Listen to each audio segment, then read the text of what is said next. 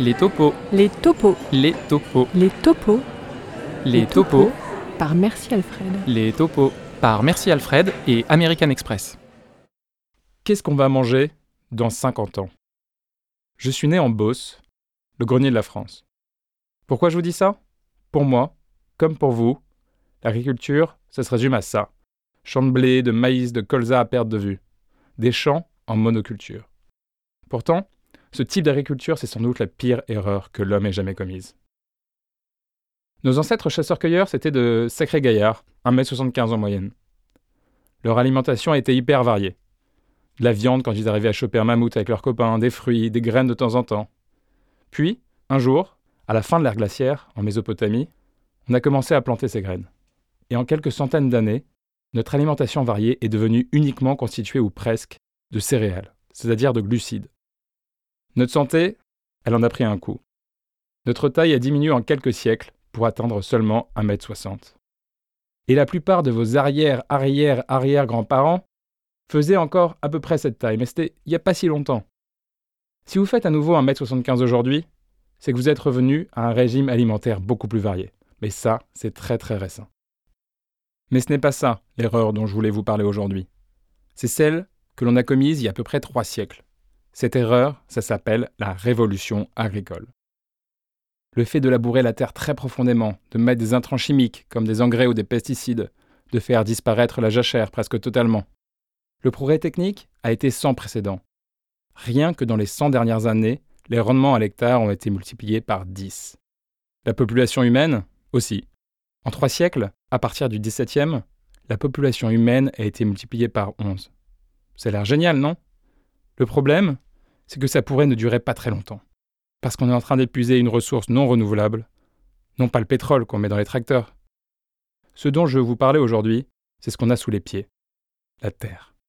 Et dans la terre, il y a des vers de terre. C'est ça qui rend le sol vivant.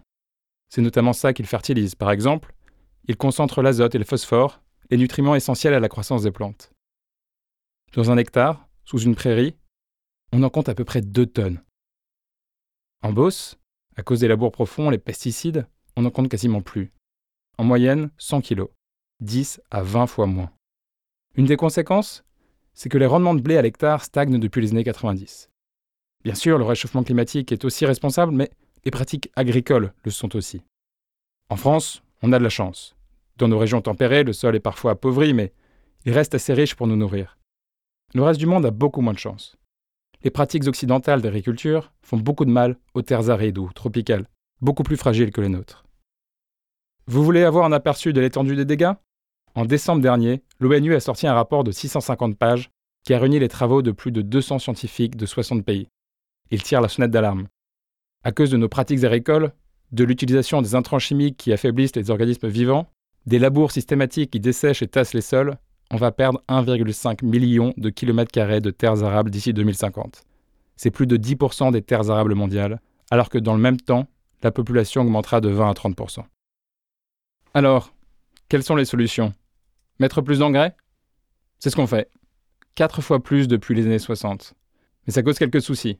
En voici déjà deux. D'abord, l'utilisation de l'azote est extrêmement polluante, avec un pouvoir réchauffant 300 fois supérieur à celui du CO2. D'autre part, il y a les phosphates, qui risquent fort d'entrer bientôt en pénurie. Les réserves mondiales, dont 75% se trouvent au Maroc, pourraient avoir disparu d'ici 2100. Alors qu'est-ce qu'on fait? On a besoin d'une transition agricole. Et si ce n'est pas pour nous, c'est au moins pour nos enfants. Et je vais vous parler d'un exemple passionnant qui montre qu'il existe des solutions. À 100 km de Chartres, cœur de la Beauce, il y a la ferme du Bec et Loin. C'est une petite ferme de quelques milliers de mètres carrés qui est en pointe sur un tout nouveau domaine, la permaculture. Et la permaculture, c'est peut-être le début de la deuxième révolution agricole. Le principe, c'est juste une agriculture qui s'inspire des écosystèmes naturels, donc basée sur la cohabitation de plusieurs cultures. Les haies en bord de culture pour favoriser la biodiversité, les synergies entre plantes, par exemple on met des plantes aromatiques pour éloigner les pucerons. Et ça, ça a deux conséquences qui sont géniales. D'abord, le sol ne se dégrade pas, il s'aggrade, c'est-à-dire qu'il grandit. Et deuxièmement, il est beaucoup plus productif, jusqu'à 10 fois plus dans les fermes de permaculture les plus optimisées. Donc en fait, Là où l'agriculture classique maximise le rendement par personne, la permaculture, elle maximise le rendement par hectare. L'INRA, l'Institut national de recherche agricole, est venu pendant 4 ans faire une expérience à la ferme du Bec et Loin. Alors, ils sont pourtant réputés pour leur réticence à tous ces nouveaux modèles, mais il y a un mois, en septembre, ils ont reconnu qu'avec un travail de 42 heures par semaine, une unité de 1000 m2 permettait de rémunérer un agriculteur 1450 euros net par mois et même d'embaucher quelqu'un à mi-temps. Bref, la permaculture est un vrai business. Bien sûr, si on voulait tous se nourrir avec ce type d'agriculture, il faudrait beaucoup plus d'agriculteurs.